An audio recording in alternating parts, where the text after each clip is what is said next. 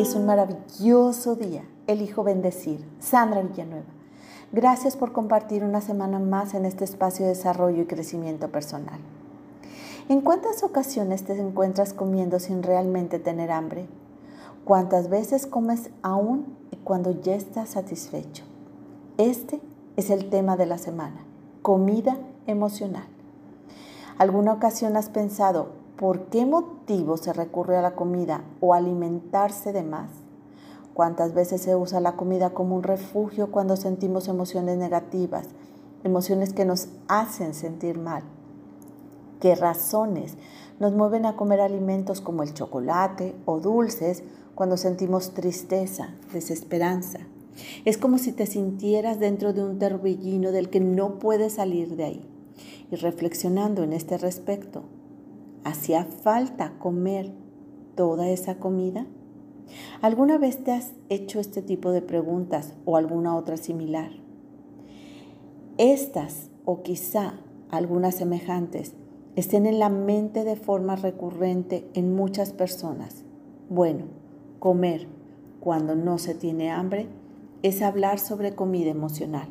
El alimento es indispensable para la vida. Requerimos de nutrientes que alimenten el cuerpo. Es natural pensar en ella. Pues la comida se asocia también con convivencias familiares, reuniones con amigos, interacción de unos con otros, etc. ¿Cuántas veces cuando fuimos niños se nos dio un dulce o un premio como parte de una motivación o también como consuelo por algo triste que nos sucedió? Por lo que en ocasiones el alimento se asemeja a un desastre o a un reforzamiento que se usa para buscar consuelo. Alimentarse de manera descontrolada en muchas ocasiones se aprende durante los primeros años de vida, donde se guardan memorias que suponen muchas veces una debilidad o si se va al extremo, la manifestación de una emoción tóxica. Como estas memorias se guardan en el inconsciente, creemos que algo no está funcionando bien o que no estamos haciendo bien las cosas. Nos refugiamos en la comida, aunque esto en ocasiones no es la piedra angular, solo es la manifestación de una situación que se guarda en la parte inconsciente. La comida emocional aparece en la vida sin darnos cuenta, volviéndose de forma habitual alimentarnos así.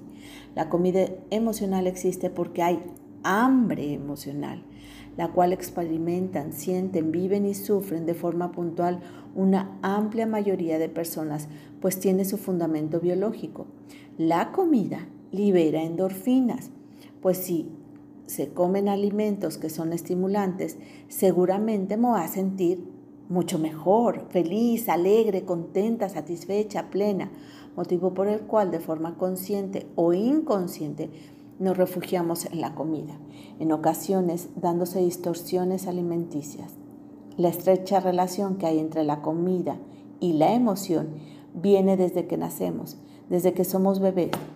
¿Qué sucede cuando un bebé llora? Generalmente lo primero que se intenta es darle de comer, buscando que con ello calme su llanto. A su vez, esta acción genera sensación de protección, de estar cuidados. Lo mismo buscamos cuando somos adultos, cuando tenemos una situación adversa, una situación difícil frente a nosotros. Cuando nos sentimos tristes, lo que buscamos es sentirnos protegidos, cuidados, amados, valorados. Por lo tanto, recurrir a la comida para conseguir y poder contrarrestar los neuroquímicos necesarios para suplir lo que creemos que necesitamos se convierte en un hábito. Son los neuroquímicos los que nos traen bienestar, los cuales se producen como consecuencia de una situación, como un abrazo, una caricia, una mirada. Es ese apapacho que se da al alma y al cuerpo. Es normal quererse sentir amado, cuidado, protegido y seguro. Y es muy lógico que busquemos recursos del pasado, como es alimentarnos.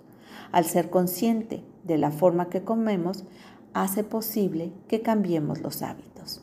Hermosa alma, te reconozco serena, segura, controlada, jovial.